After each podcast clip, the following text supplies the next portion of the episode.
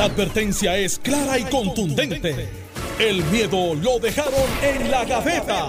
Le, estás dando play al podcast de Sin, miedo, de Noti1630. Buenos días, Puerto Rico. Esto es Sin Miedo. Soy Alex Delgado de Noti1630. Ya está con nosotros el senador Carmelo Ríos. Aquí le damos los buenos días, senador. Buenos días a ti, Alex. Buenos días, Alejandro. Hoy es día de sesión. Yo creo que es realmente la primera, es normal, by the way, de, dentro del proceso, porque ya estamos empezando a ver medidas, ya la cosa está engranando.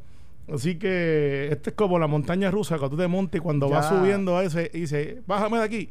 dentro de un ratito vamos a tocar que, cuáles son los primeros, los principales eh, trabajos que van a estar enfocando durante este esta primera parte de... Y, felicito a Alejandro, que me va a presentar ahora, porque ayer hizo un análisis que no me sorprendió, yo sé que él es así, pero es el análisis correcto sobre las interpelaciones o no interpelaciones. Gracias. Alejandro García Padilla, buenos días. Encantado de estar aquí contigo, Alex, con Carmelo, con el país que nos escucha y por supuesto con todo el equipo aquí de Notiuno. Bueno, vamos a hablar de eso también, de la eh, interpelación a dos funcionarios de, la administración de Pedro Pierluisi. Esto es del saque. A la suelta. no han juramento, vamos a interpelarlo, pero de eso vamos a hablar ya en breve. Eh, pero quería tocar eh, el caso de, de residenciamiento del presidente, expresidente Donald Trump eh, porque pues ya comenzaron, eh, aunque han venido también desde hace un tiempo, pero es donde va a centrar la defensa del presidente, es que es inconstitucional eh, un residenciamiento a un presidente que ya no es presidente. O sea, un residenciamiento para sacarlo de donde él ya no está. Buen punto.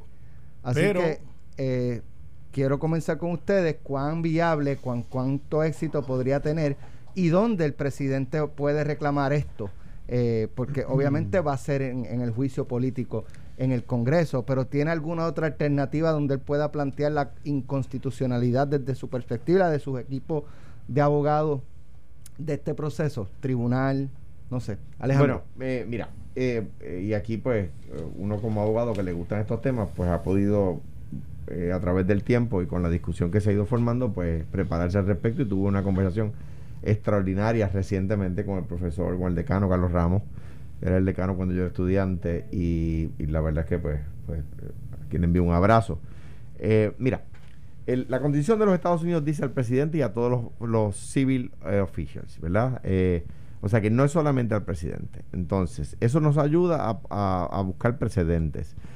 ¿Por qué? Porque la constitución de los Estados Unidos busca dos cosas. Número uno, sacar de su puesto y evitar que la persona vuelva a estar en su puesto.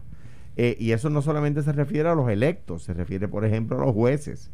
Que un, un, un, juez que ha sido sacado de su puesto o un secretario que ha sido sacado de su puesto, venga otro presidente o el mismo presidente y lo vuelva a nombrar después que lo han sacado de su puesto, ¿verdad? Y la constitución tiene ese propósito. El, el, el caso del, del presidente eh, es un caso eh, que hay que analizar en su fondo. ¿Por qué? Porque el impeachment fue aprobado, ¿verdad? El que se hiciera el juicio, o sea, impeachment es lo que pasó en la Cámara, ahora se va a hacer el juicio sobre el impeachment. El caso, el caso la Cámara lo aprobó él siendo presidente. Y yo creo que, que la, la, eso es un, punto clave. Y hay, pero hay em, precedentes no con la presidencia. En 1876, el Senado de los Estados Unidos aprobó eh, o declaró eh, eh, el, juicio en contra del secretario de guerra y lo hizo después de que el, de que el presidente Grant le aceptara la renuncia. Y cuando antes de que el Senado federal votara, el abogado del secretario de guerra le presentó una moción al Senado diciendo ustedes no tienen jurisdicción porque él ya no está en su puesto. Y el Senado declaró no al lugar la moción y eh, eh, votó en contra del secretario de guerra. ¿Para qué? Porque no es solo para sacarlo de su puesto, para que no vuelva a ningún puesto público. ¿Ves?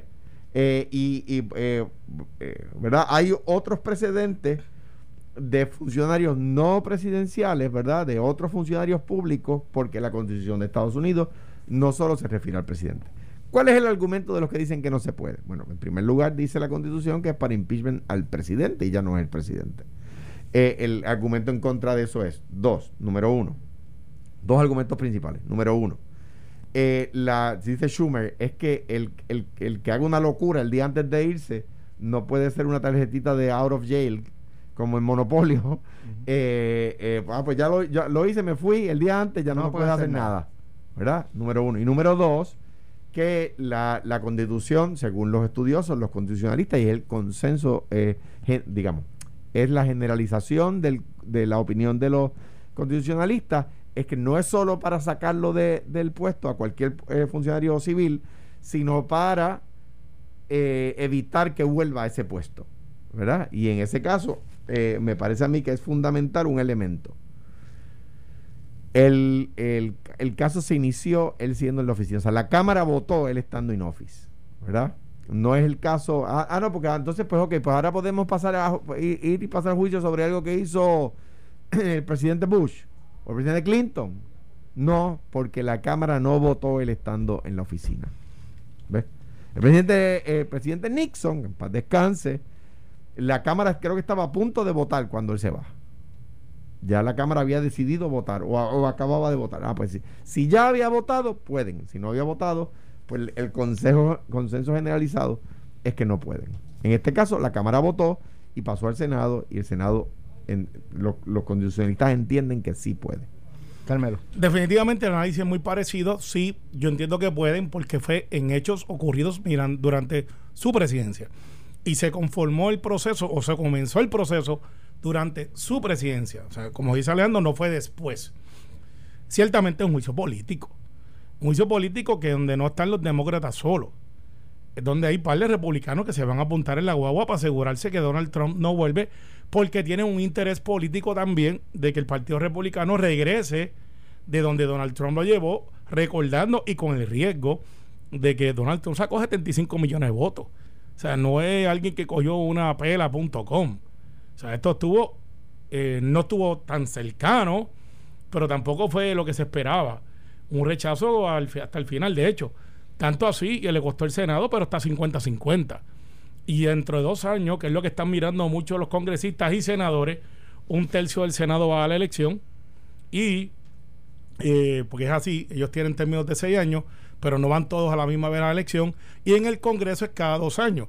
O sea que los muchachos y las muchachas del Congreso empiezan a hacer campaña empezando enero del año que viene. E, es así y están mirando cómo me afecta a mí y están mirando los números que sacó Donald Trump y están mirando si yo lo saco de carrera ahora, tengo un break de salir reelecto o si yo me voy en contra de Donald Trump, puede ser que me cueste el escaño también. Porque hay sitios y hay sitios de, donde Donald Trump tenía mucho arraigo y donde no. Y ese voto va a ser así. ¿Qué va a pasar al final? Es una ecuación para sacar a Donald Trump del camino. Eh, a falta que entren los que yo creo que van a entrar un Mitt Romney, un este Paul Ryan. Se habla de una de eh, se me escapa el nombre de, de, una dama que aparentemente estaba como que echando para adelante. Y van a haber tres o cuatro más que van a salir y decir aquí estoy. Y lo importante es que van a tratar de sacar el legado de Donald Trump. Eh, pero se hizo difícil porque Donald Trump dejó una huella y se convirtió en el Bernie Sanders del Partido Republicano. Bernie Sanders, sea o no candidato, tiene un, un grupo de seguidores que son de él. Parecido a lo que le pasa aquí localmente a Juan del Mau, que tiene un grupo que no son del PIB, son seguidores de Juan. ¿Cuánto le dure eso? Veremos. Pero el Partido Republicano no hay duda que por debajo del radar está haciendo lo posible para que esto no lo hagan, pero empujen y, saquen a Donald Trump del medio. No sé, porque no soy republicano, si se dio ya la convención que se iba a dar de reorganización del Partido Republicano, que va a ser en Florida. Creo que es este mes o, el me, o, este fin de semana que pasó o el que sigue. Interesante si Donald Trump va a hacer una aparición. Casi nunca lo hacen porque los partidos tienen sus presidentes que son aparte del candidato. En el Partido Republicano de Morada era Tom Pérez. Hay que ver ahora quién, creo que ya lo designaron y viene un nuevo presidente. Hay que ver si el nuevo presidente del Partido Republicano invita al vecino de Florida, donde está viviendo Donald Trump. Y yo sé de paso, dato curioso Donald Trump decide declarar su residencia no en Nueva York, en Florida, en Maralago. ¿Qué pasa? Subió el real estate 20% en esa área. O sea, que hay un montón de gente que dice, yo quiero estar viviendo al lado del presidente. No sé por qué, quizá ellos están pensando que Donald Trump va a invertir ahí en vez de irse a Nueva York y que el precio va a subir, porque eso es lo que él se dedica en su vida real. Pero interesante los datos. Y ya hay un grupo en las redes bastante, bastante agresivo. Tanto así que llegó a Puerto Rico diciendo cosas que tú no verás con Joe Biden. Y pues demuestran el poder de movilización que tenía Trump en su momento más crítico, donde la gente le esperaba, estaba que eh, miles de personas abarrotaban ese militarismo que estaba ahí, eh, o militancia. Biden. militarismo también es el problema. También, sí. Ese es el problema. y, aquí advertimos que iban a haber alguna gente que le iba a llevar al próximo nivel. Y lo advertimos aquí. espera nomás. En, en, en, el análisis político uno pudiera pensar que quizás eh, al Partido Demócrata le sería conveniente tener a un Donald Trump en carrera porque puede dividir al Partido Republicano y, y eso pues por default le beneficia al Partido Demócrata, pero al sacar a Donald Trump de, de carrera eh, con un político, un juicio político, pues prácticamente eh, limpia el camino para el Partido Republicano, le saca su principal piedra en el zapato que se llama Donald Trump. ¿Y quién se queda con ese movimiento? Ese es el problema. ¿Quién, quién él va a ser el líder republicano que le va a decir a la gente de Trump, a los trumpistas? Miren, yo no estoy como él en su tuiteo y cosas así, pero yo represento lo que él representa y que los pueda traer. Porque esa gente ya se envalentonaron. Ya esa gente saben que pueden elegir un presidente en contra del Partido Republicano. Recordemos que los Bush, que es como la realeza del Partido Republicano. No solo los Bush, 14 candidatos. Eh, pero dijeron, miren, no se vayan por esa tangente, que este señor no está bien de la mente, y lo eligieron como quiera, ¿sabes? Y ambas cosas eran ciertas. Lo eligieron y estaba mal de la mente. Sí, pues, pero, pero con eso se fueron con él. O sea, que no es que, la realeza del partido es como los Kennedy para los demócratas. Aunque no hay un Kennedy en oficina, pero son gente que la gente los mira, los Clinton y dicen, o los Obama ahora, que dicen, ¿para dónde va esta gente? Pero el planteamiento, para el Partido Republicano, tener a Trump ahí en carrera es una piedra en el zapato es, molestoso, eh, los pone en posiciones.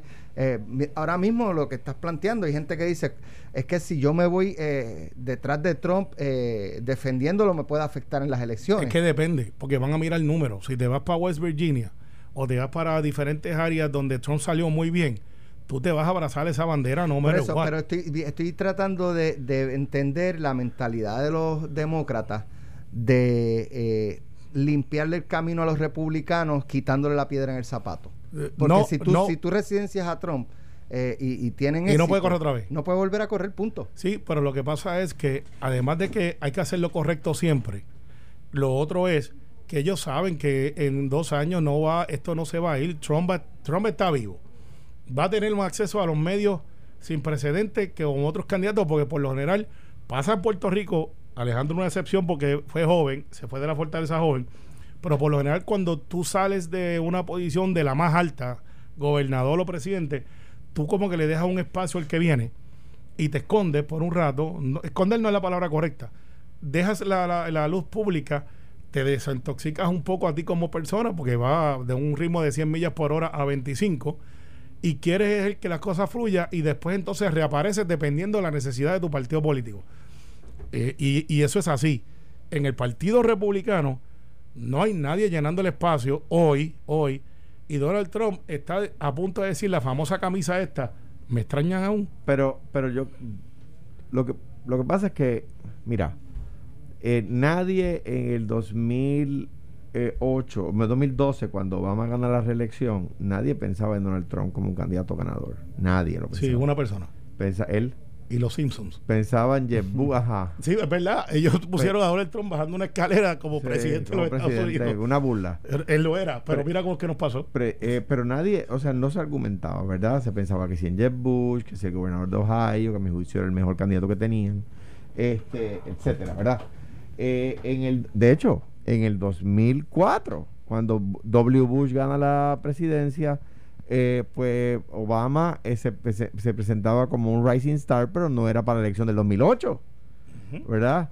En el, en el 2000, en el 96, cuando Bill Clinton gana la, reelección, George W. Bush, gobernador de Texas, no, no, no era el front runner.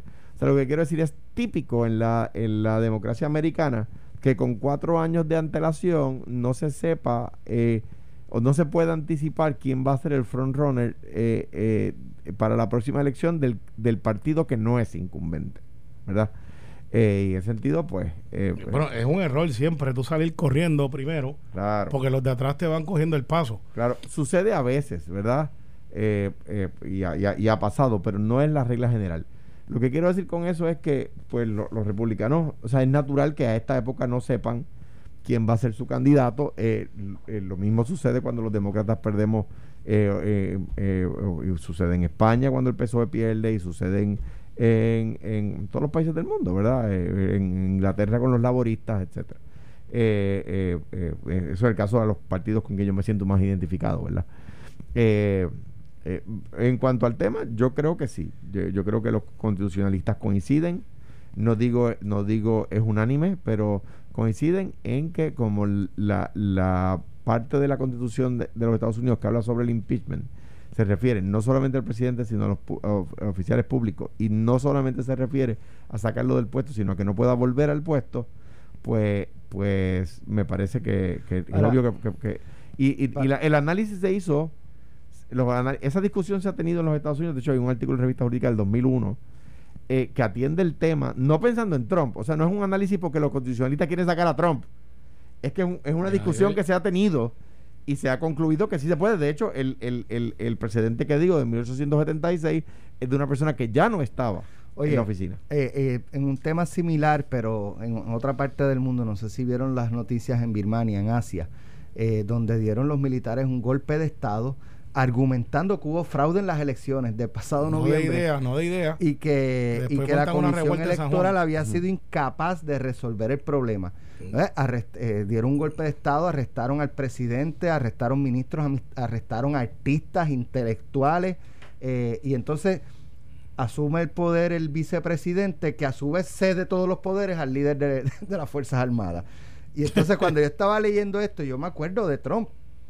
Y cómo los jefes de, pasados jefes de seguridad nacional me parece que fueron que estaba Dick Cheney estaba incluso los mismos de Trump decían ten cuidado, ten cuidado porque lo que estás haciendo, pero Estados Unidos, o sea, si hubiese tenido dos o tres locos en las Fuerzas Armadas, quién sabe lo que hubiese pasado. Y, y, y, ha pasado, o sea, a finales del siglo XX pasó eh, en España, gracias a Dios, en 1982 no se logró el golpe, pero se inició el golpe, ¿verdad?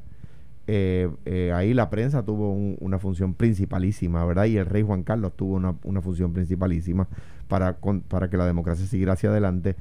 Eh, lo que pasó ayer en Birmania es lo que, lo que algunas personas intentaron hacer en los Estados Unidos. Y estamos en el siglo XXI, un golpe de Estado por los militares ya pasó, pasó la primera quinta parte del siglo XXI y todavía vemos esas cosas. no son cosas del pasado, son cosas del presente. Eh, y lo que, lo que pasó allí fue un atentado a la democracia. Mire, la democracia tiene que ser buena cuando uno gana y cuando uno pierde. No, no, me, no, alegra, que reconozcan eso cuando hablemos del 54%. Cristo de la gloria. Estás escuchando el podcast de Sin, miedo, de Noti1630.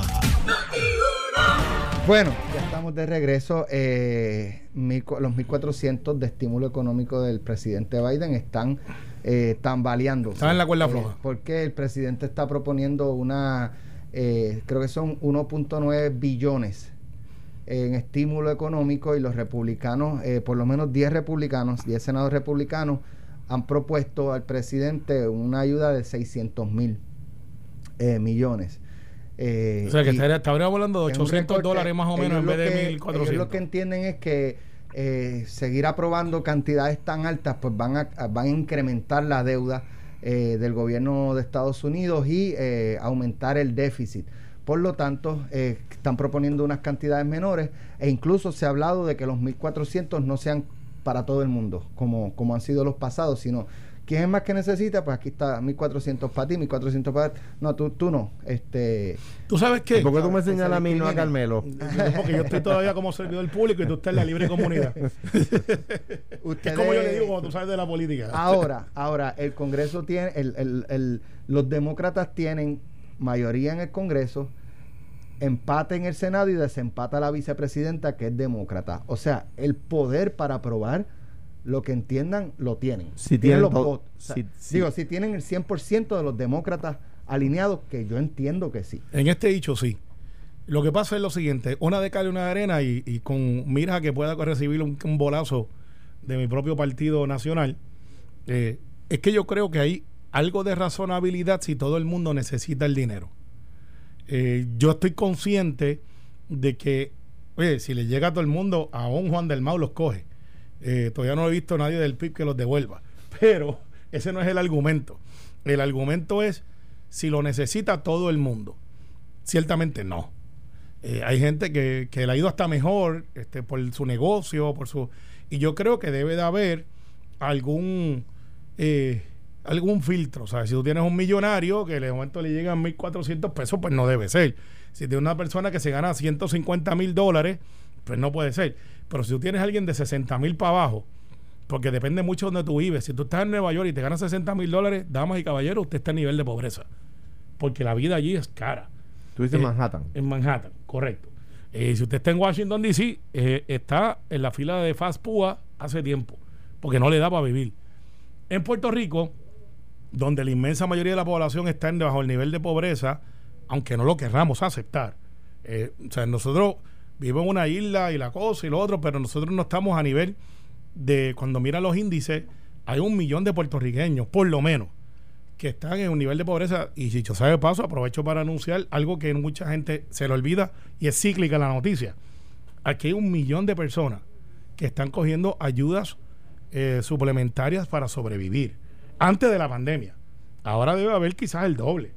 Eh, porque pues aquí los salarios son dos mil, tres mil, eh, cuatro mil, este, y si usted está en cuatro mil, usted es de clase media dándole el, hecho de que su pareja trabaja y, así por el estilo. Sin entrar en muchas complicaciones, ¿debe de ser los 1.400 para todo el mundo? Mi opinión, no. Debe de haber este, y cuando tuve los números, por ejemplo, el número que usa Estados Unidos continental es que si usted gana 75 mil para arriba, entonces que la ayuda empieza a bajar. Pues yo creo que eso no es un mal filtro. Eh, si usted se gana 75 mil dólares y y hay gente que se gana dos mil. Eso deben de ser los primeros. Si es que hubiese un tranque. Mi, mi, opinión es que eh, la, la raya hay que tirarla en algún sitio, pero no puede ser solo los que están desempleados. ¿Por qué? Porque eso está provocando otro problema. Y es Que, personas para, exacto, para no para no dejar de cogerse dinero no están yendo a trabajar. Y yo tengo eh, muchas personas que conozco que, que le faltan empleados pues, pues, amigos míos eh, en la construcción sobre todo que, me han dicho que me han dicho o sea, no tengo empleado eh, o sea que hay empleos disponibles bien pagos verdad pero no están disponibles ¿por qué? porque si aceptan el trabajo no reciben esas ayudas federales o sea que yo creo que la, aquel acercamiento republicano que era es solo al que no tiene trabajo no es adecuado porque hace que la gente de, se mantenga sin buscar trabajo yo creo que está bien en tirar una, una raya, ¿verdad? En, eh, por, por, por, los ingresos familiares, pero que, que, el, que la persona haya conseguido trabajo, sobre todo en la agricultura, en la construcción, etcétera, no sea eh, razón para dejar de darle esa, esa ayuda. Y fíjate lo que, para que cuando aquí hablamos de, por ejemplo, hablamos del bono de Navidad o hablamos de la ley 80, de la mesada, ese tipo de cosas. Fíjate lo que está diciendo el presidente Biden es que esto es una inyección para sacar a los Estados Unidos de la recesión. Es un mal dinero a correr en la economía. En la economía.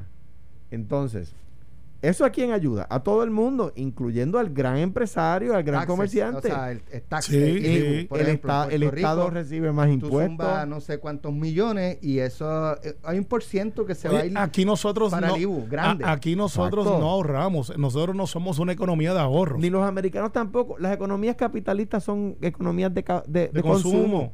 Entonces, eh, eh, lo digo un poco, no, no, no para enredar el tema ni traer otra materia pero piensen en eso cuando aquí algunas personas muy superficialmente dicen eliminen el bono de Navidad. Pues mire, le está quitando dinero a, los comerciantes. Lo que está haciendo es que dinero que antes iba a ir a la avena de la, de la, eh, del flujo económico, usted se lo está quitando. Es como un suero que usted le quita a la economía. Ah, dicho eso, estoy de acuerdo con el, con el vicepresidente. Por supuesto, estoy de acuerdo con que hay que tirar la raya en algún lado. O sea, una persona millonaria, igual que una persona absolutamente pobre, recibe el mismo incentivo, no hace ningún sentido. Y además, el millonario no va a gastar eh, más o menos si recibe los 1.400. Va a gastar, quiere un televisor, se lo va a ir a comprar porque es millonario. Quiere un carro, se lo va a comprar porque es millonario. Ahora, el, ahora una, que la raya no se tire en el desempleo y el desempleo porque lo que está provocando es que mucha gente no encuentre empleados eh, gente disponible a trabajar y no lo hacen para no perder esos chavitos que el, gobierno federal está prometiendo. Ahora, ¿tú sabes a quién no le va muy mal? ¿A quién? A los que venden plátano. Oye, eso estaba viendo. porque ahora plátanos 4 dólares. Yo no sé, yo no, sé. la verdad, 3.99, 3.69. Yo no sé, eso si tú, si tú, yo no soy, yo soy platanero en sentido de, solo un paréntesis, me dicen que hay que hay restaurantes, me escribe una persona, hay restaurantes que están cerrando un día la semana porque no tiene empleado suficiente. No, en la construcción, en la agricultura, pero hablando de la agricultura, parece que no le va mal a dos o tres. Porque pues eh, hay un letrerito que cuando tú lo ves, tú lo pasas por el letrero y levantas las manos porque crees que es un asalto. No, pues es eh, un asalto. Alejandro. Y, Alejandro estaba, agitado. Ayer vio y, y posteó en sus redes sociales un, un mensaje con el precio de los plátanos. Decía 3.99. Una bolsa de tres plátanos. Una bolsita de tres plátanos. Eh, dice, hoy 31 de enero de 2021 vi tres plátanos vendidos por 3.99 en un supermercado. El margen de ganancia es probablemente más de 150% versus a cuánto ese supermercado compró esos plátanos. Si bien es cierto que hace unos meses los plátanos escasearon y llegaron a estar 84 centavos, eh, precio entregado en el supermercado, eh, hoy ese no es el caso. Con toda probabilidad, ese supermercado compró esos plátanos a 59 centavos. O menos o menos. Sí, el volumen. O menos. Eh, eso, eso se llama un especial manos arriba. Ese supermercado, ¿en qué pueblo está? En muchos pueblos. Porque no, no dice ahí, está ahí, no, no dice de dónde, en, qué, pueblo, en qué pueblo está ese supermercado. que está vendiendo a 3.99 los plátanos. tres platanitos. Tres plátanos, mire, y, eh, y, eso no es más... O, sea, pero ilústrame, para yo que soy de, de mofongo y plátano y por eso es que no rebajo. ¿A cuánto está el mercado ahora mismo del plátano realmente? En finca, en finca está en 50 centavos o menos eh, y el, el, que se lo lleva al supermercado le ganará, ponle tú 10 centavos por plátano, quizás menos. 1.33 eh, lo están vendiendo. Le están vendiendo el plátano 1.33. Si, si o sea, ¿es posible que se lo hayan vendido al supermercado a 1.23? No, jamás. No. No. Tú vas con ese precio no, el mercado. No, no. Y eso no es manera de ayudar al agricultor puertorriqueño. Manera de, eh, de, ayudar al agricultor puertorriqueño es poner los productos frescos del país de, a un precio accesible al consumidor de manera pero, pero que aquí al revés pero el país es más caro pues chico y ahí es que no ayudan todos lados entonces bien eso del país más caro y te traen productos del país más caro te traen producto importado y los regalan Sí, hacen el dumping. Aquí hacen dumping mucho. Lo que sobra es un montón de cosas en los Estados Unidos continentales sobre todo pasa mucho con el pollo. Como no lo van a vender, como hicieron exceso de producción, vamos a darle un dumping a Puerto Rico y lo de los dan a, 40 chavos a 20 libras.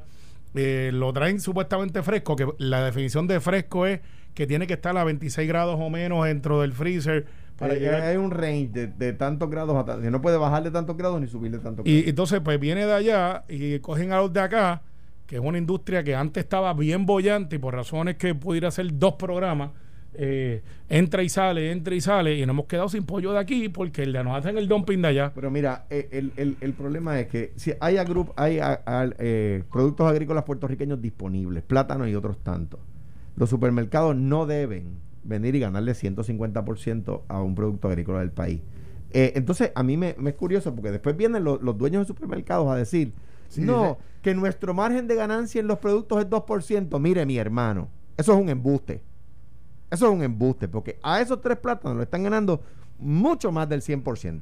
No, no el 1, no el 2, no el 5, no el 10, no el 20, mucho más del 100%. Entonces después dicen, nosotros ayudamos al agro puertorriqueño porque le compramos a los agricultores del país. Le, los exprimen para comprarle barato, porque es la verdad. Pero este, este, este supermercado es local. Es local. Sí. Eso es lo que da pena. Y es grande. ¿Pero en qué pueblo está? ¿Lo va a decir o no lo va a decir? Hay en varios pueblos. En varios pueblos. Yo fui al de Guaynabo, pero hay varios pueblos. pues, yo no voy ahí, yo voy a otro. Pero, este, ¿Tú sabes qué? hablando de agricultura. A, base de esto, un mofongo te puede costar. No, es que no existe. 8 pesos. Mano. tú tienes que decir, ¿quieres la proteína o el mofongo? ¿Cuál de los dos? en vez de ponerlo de suplementos, se convierte en el plato principal. Yo, creo que de, ahora en adelante, todos los días que vaya al supermercado, voy a hacer algo así. ¿Tú sabes qué? Esa está buena. Pero, pero mira, mira qué ironía. Hay algo que yo quiero felicitar a, a esta administración, que es la mía, obviamente y es que los jefes de agencia, desde el SAC, están haciendo entrevistas bien grandes sobre qué van a hacer, ¿sabes? No están tímidos. Pero, pero lo hacen todas las administraciones. Está bien, pero yo no. yo, yo, tenía una, yo, tenía una, crítica a Luis Fortuño cuando salió porque había jefes de agencia que parecían observadores internacionales a nivel local. No tenían opinión y no hacían nada. Y, y ahora con la que pasó de Ricky, habían jefes de agencia que si tú me los ponías de frente no sabía quiénes eran. Pero ahora están haciendo lo que se llama como un profile. Y mira lo que dice el secretario de Agricultura, ya que estamos en ese tema. El, objeto objetivo del nuevo titular de Agricultura es aumentar el flujo de productos de manera continua, constante, para suplir al supermercado. Ya sabes, pero mira qué cosa. Calabaza, ajíes y pimiento, hortalizas en general, papaya, melones en sus distintas variedades y piña. No menciona el plátano. Parece que él se la olía. Bueno, no, sé si no lo mencionó. No, no lo menciona aquí. Está bien, pero eso no es una cita. Pero, anyway, eh, eh, o sea, Ah, y ahora, un consejo al, secretario, comedores escolares. Cuando yo llegué como gobernador, comedores le cobraba 20% de la bandeja a los agricultores locales. Cuando me fui era 65. Debe volvió, volvió a bajar al 20. Eh, secretario, comedores escolares. ¿Por qué? Porque eso lo controla. O sea, ¿qué compra comedores? Lo controla el gobierno de Puerto Rico. Lo que pasa es, estoy acusando a este secretario, porque acaba de llegar, lo que pasa es que, y yo, yo lo, lo, lo, lo, sé porque, porque vinieron a presionar, lo que pasa es que no accedimos a sus presiones. Los importadores aportan mucho a las campañas, aportan mucho a las campañas, entonces después que uno gana, vienen a decir, ah, pero Mira, fulano, ¿te acuerdas de él que fue a tu fundraiser? Alejandro, Lo lamento. Eh, comedores que compre el, al agro local. Estamos de acuerdo. Lo que pasa es que ahora no le des idea que no vaya a ser que lo vayan a buscar por interpelación también, que eso está de moda. No, pero lo que pasa es que si tú, si tú dices, diciendo la verdad, porque hay bueno, vamos a dejar que Alex no, yo, bueno, que la gente sepa que acabo, la gente sepa acabo de abrirte la puerta para lo otro yo creo que fue sí, el, la pregunta. hazte la pregunta que te la tiré ahí al aire creo que fue en el primer término de Ferdinand cuando era legislador que se aprobó una ley para que el, gobierno comprara yo no sé qué por ciento a lo local. Muebles, este. eso Felina era vicepresidente de la Cámara, si no me equivoco. Y aquí yo creo que eso no ha avanzado mucho. Se quedó en letra. Eh, bueno, aquí tenemos para que, para que, para que te enteres. Ese problema de legislaciones se, se, se legisla y no se cumplen. Y los que la aprueban, por ejemplo, Ahora mismo, ¿alguna legislatura en los últimos ocho años le ha dado seguimiento a eso? ¿Por qué no? Bueno, sí. ¿Y qué, ¿y qué jefes de agencia te puedo decir en agricultura, como, como te decía, ahora, pero déjame ir más lejos. Los mercados agrícolas, que fue un proyecto que iniciamos, y que el Departamento de Agricultura Federal adopta, como los Head Start, que empezaron en Puerto Rico y luego Estados Unidos los copió para, para los Estados Unidos. Solo empezó Doña Fela. Eh, o sea, el gobierno de Puerto Rico, una idea nuestra, que el, gobierno federal adopta como una idea, como, como una, un programa para ellos también, de tan bueno que era, el Departamento de Agricultura Local lo detuvo. Yo espero que, que el secretario González lo, eh, eh, González lo, lo, Pirul, como le dice, no me cabe la menor duda que va a impulsar. Tuvimos una entrevista con él extensa y se ve que está ahí. Va a haber otros hichos que tiene que manejar con la leche, el precio de la leche, que va a subir. Se lo estoy diciendo hoy hay unas vistas que no tiene que ver nada con el secretario, tiene que ver con la regulación. ¿Ustedes van a subir el precio? No, nosotros no. Ah, viene, por, viene por una cuestión de una, de una litigio que hay, un informe que se va a dar en estos días donde los productores de leche van a plantear una cosa y yo me la estoy oliendo que va a subir por ahí. Va a subir. Y no tiene que ver nada con el gobierno, es una cosa aparte. Pero, pero, eso no quiere decir que ahora yo venga y diga, como estoy escuchando el programa, que voy a buscar cómo interpelar al secretario de Agricultura. Lo que quería hablar ahora. Eh, quieren interpelar al de salud y a la de educación. ¿Por qué? Eh, esa es la pregunta. Porque el secretario de salud dijo algo que es correcto. Y ahí está la posición que yo decía ayer en, Telemundo, como dice Carmelo. El, secretario de salud dijo, hay niños pasando hambre, y es verdad, porque hay niños que lo único que comen es comedores por eso, en algún momento en el gobierno pusimos que, todas las escuelas tuvieran desayuno, no todas lo tenían. Eh, ¿Por qué? Porque sabíamos que había niños que eso es lo único que comen. Además, si le estamos comprando al agro puertorriqueño, compras más. número, número uno. Y dice que hay niños maltratados. Pues mira, sí, es verdad.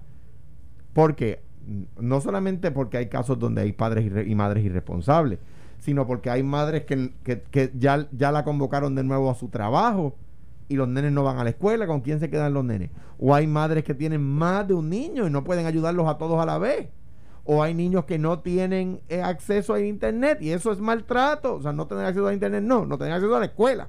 O sea, no tener acceso a la escuela por no tener internet es maltrato. O sea que el secretario de salud dice algo que es verdad. Ahora, la Asamblea, yo estoy de acuerdo con las legisladoras. ¿Por qué? Porque ya no se, ante una, una afirmación tan grande como tan cierta como la que ha dicho el secretario de Salud, pues la legislatura tiene que cumplir su deber representativo y convocarlos. Ah, que Convocarlo es diferente de interpelación. Que si, el, que, si la, que si la convocatoria debe ser a una vista pública o una vista ejecutiva o a una interpretación, bueno, pues son matices que hay que estudiar pero que las presidentas de las comisiones hicieron lo correcto, lo hicieron. Que el secretario dijo la verdad, yo creo que dijo la verdad. Y ante una verdad tan monumental como la que dijo, la Asamblea Legislativa no puede mirar para el otro lado. Ok, pero perfecto. Y por eso es que yo estoy de acuerdo con su planteamiento. Lo que ahora le añado es que, y estas son novatadas, punto. Vamos a decir las cosas como son sin miedo alguien, un asesor le dijo, interpélalo para que te lleves a un titular de noticias, felicidades, lo lograron. Lo que pasa es que no les va a salir por la sencilla razón. Pero mira, lo estamos discutiendo. No, no, pero, por eso ya lo lograron. aquí todas las administraciones tienen jefes de agencias que merecen ser interpelados. Sí. Pero ninguna, pero todas las administraciones lo evitan. No, no, pero espérate, espérate. Lo evitan. espérate. interpelación no es lo mismo que pelarlo. Y te explico. Esperarlo por dentro. Interpelación. Eh, una cosa es, no, no, es lo mismo que esperarlo. Te voy a explicar cómo funciona esto y Alejandro lo sabe, pero para los que no se dedican a esto todos los días del procedimiento legislativo, y por eso es que digo que son novatadas, tú haces una interpelación, y yo he estado en tres o cuatro en 16 años, esta gente está rompiendo el récord, cuando tú tienes un jefe de agencia que no te quiere dar la información tú le pides, y entonces lo que atiendan esto, que en la Academia Legislativa parece que ese día faltaron. Pero yo discrepo, espérate, porque, porque tú puedes llevarlo a la corte y traerlo por, por de desacato también, a vista pública, no tiene que ser interpelación. Por eso, y más, más a mi favor. Esta, este, ¿Sabes que hay una Academia Legislativa, los legisladores nuevos? Parece que ese día esas dos faltaron. Y te voy a explicar. sí, sí, faltaron. ¿Quién es que, quién es que propone la interpelación? No, pero, pero tengo, que, tengo que decirlo sin miedo. Quizás a lo mejor este usaría otra palabra pero para mí es una novatada. ¿Por qué? ¿Quién propone la legislación, la interpelación? No puede ser cualquier legislador, pero, tiene que ir al floor. ¿Quién la está proponiendo? Eh, sí, este, creo que las presidentas de las comisiones de educación y salud de la Cámara. Sí, una, la verdad de toda baja y la otra muchacha Ellas intentaron obtener la información y el los mm, jefes se negaron. Yo no lo sé. Bueno, eh, Mellado ha dicho que está disponible para la interpretación. Yo te voy a explicar. Mira, pero la pregunta es esa solicitaron porque si, si ni siquiera han solicitado la información y se la han negado, tengo la contestación. Pero es que la, interpelación Alex, pudiera tengo, ser lo que dice Carmelo. Tengo la contestación. la interpelación no es solo para cuando la interpelación, déjame, Carmelo, un paréntesis nada más, y perdóname. no te voy a perdonar, pero. no, pero, es que ah, quizás está de acuerdo con lo que voy a decir. La interpelación no es para cuando se niegan a dar la información. La interpelación es para que no solo una comisión, sino el pleno los pueda entrevistar. O sea, la, diferencia entre traerlos so pena de sacato o voluntariamente, como ha dicho el secretario que está dispuesto, dispuesto a ir, y la secretaria de Educación también, a una vista pública o, a o al pleno, es que en el pleno lo va a entrevistar todo el mundo y en la vista pública solo los miembros de la, comisión. Ahora, mira, ahora bien, ahora bien, lo que pasa es lo siguiente. Esto es el último recurso legislativo, más allá, bueno, el tribunal es el último, es la verdad. Pero antes de ir al tribunal está la interpelación y lo que pasa es lo siguiente si tú tienes un secretario de salud, y estos son los hechos, que habla los lunes y los viernes. Carlos Mellado tiene conferencia de lunes los lunes, conferencia de prensa los lunes y los viernes, donde él habla de todo el componente y de ahí que salen las expresiones. La secretaria de Educación, que pasa a un segundo plano versus la prioridad de Mellado, que es un asunto de vida o muerte, porque es salud, ella está disponible todos los lunes. Hoy, cuando salga de la reunión ejecutiva que tiene el gobernador con su gabinete, sale y hasta ahora ha dicho todo lo que está disponible dentro de la información. A la pregunta tuya, si ellas han pedido la información que están dando o pidiendo, la contestación es que no. Ahora, porque yo hablo con Fortaleza y yo pregunté, por eso, entonces yo le pregunté a Fortaleza, que es un edificio bien grande, y no puedo hablar, porque todo el mundo dice, ah, yo hablé con Fortaleza, y a veces pregunto con, el parking, con el parking, con la cochera, pero no, con Fortaleza, la estructura funcional. Y le pregunté al licenciado Justiniano, que es el que está a cargo de... Al medio. Sí, no, pero te estoy diciendo la verdad sin miedo. No es un hecho, no es un secreto. Y, y el mismo licenciado que está a cargo de eso me dice, mira, nosotros le vamos a enviar toda la información que nos pidan, porque esto es transparente. No es un hecho de Carlos Mellado como secretario. Yo, creo que no, o sea, pedir la interpelación no es un ataque al secretario. ¿Y por eh, qué los, eh, los gobiernos lo eh, evitan, lo impiden? Hasta que uno es de un partido y otro es de otro. Pues, pues te voy a decir por, por ejemplo, no necesariamente, Alex. No creo, nadie, no se interpela a ah, nadie. no, no, no, no. no, Fortuño, sí, pues no me acuerdo. Sí, sí, se interpeló. Fortuño? En el Senado, vaya. A nadie. Sí, sí, y de hecho, También. El, más que interpelaba, no, no, sí, y de hecho. ¿Cuál era el de Rafael Román? Ah, Rafael Román. Y se interpeló en una ocasión, quien hacía eso mucho, iba al tribunal, porque hay legisladores que conocen el procedimiento y van más allá, era Héctor Martínez. Héctor fue al tribunal varias veces y Eduardo Batia fue varias veces al tribunal para decir, dame lo que te estoy pidiendo. Cuando iban a la vista, lo que hacía el gobierno era que le daba la información antes y convertía en el caso en academia. contestar por qué? Pero habiendo dicho Carlos Mellado que está disponible, pues, pues claro, pues claro, pues no hace falta interpelación. Esto no es la interpelación. ¿Y la educación también? Sí, sí. Esto no es un, un, ataque. ¿Por qué la, la mayor parte de los gobiernos se oponen eh, o no, perdóname, no se ponen, evitan la interpelación, porque en las comisiones tú tienes uno o dos representantes de minoría. En el pleno los tienes a todos. Entonces, cuando el gobierno es tuyo, tratas de no traer en interpelación al secretario porque lo abres al ataque de toda la minoría. Eh, cuando el gobierno es eh, compartido, entonces, en este caso, los populares les conviene traerlo a comisión, no al pleno porque controlan el, aquello allí, ¿verdad? Y tienen la, inmensa mayoría de los miembros de cada comisión. ¿Ves? O sea que esto eh, no se puede ver como un tema estratégico político porque no lo es. Lo que pasa es que las expresiones del secretario, que de nuevo son ciertas a mi juicio, está diciendo la verdad, Carlos Mellado. por supuesto, tienen que, tienen que provocar, y yo creo que las legisladoras tienen razón en siendo ellas las representantes directas del pueblo, no los secretarios de gabinete, cuando yo era secretario de gabinete, yo era designado, a mí no me eligió el pueblo.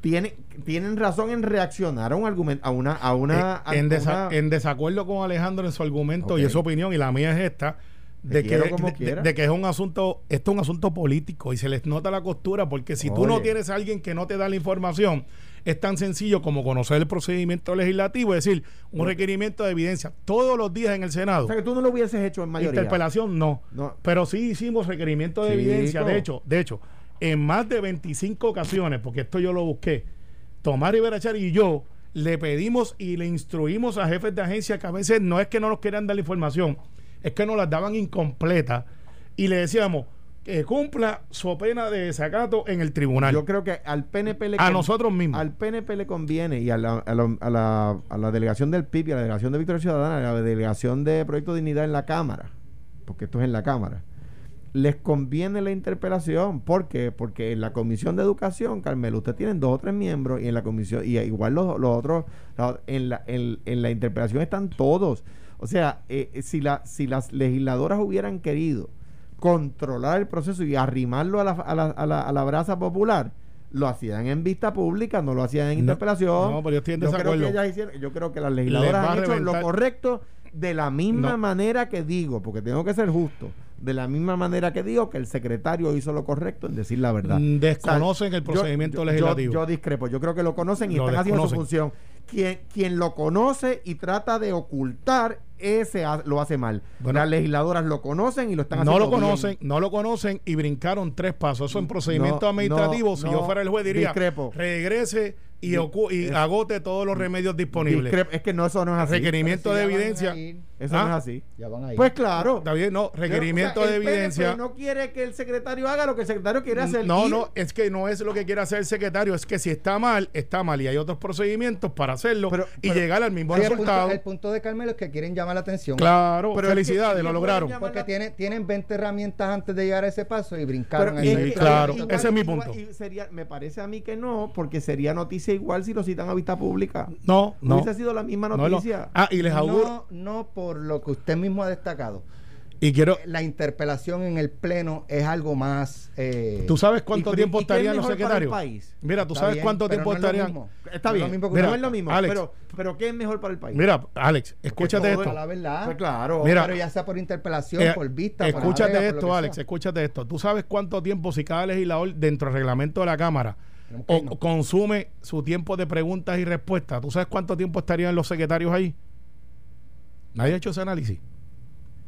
más de ocho horas. No, Calmero, no. Sí, sí, no, todos preguntan. Mira, pero si que número uno y número dos, tú puedes, tú puedes establecer, el cuerpo puede establecer reglas especiales para ese día. Pudiera hacerlo, pero en reglamento, tal y como está hoy, más de ocho horas, Carlos Mellado y ocho horas la secretaria de Educación. Tú sabes que todos los días se establecen reglas de Con, con Tatito no sé. Pelota dura con Felina Pérez. Esto fue, el podcast de Sin, miedo, de Noti1630. Dale play a tu podcast favorito a través de Apple Podcasts, Spotify, Google Podcasts, Stitcher y notiuno.com.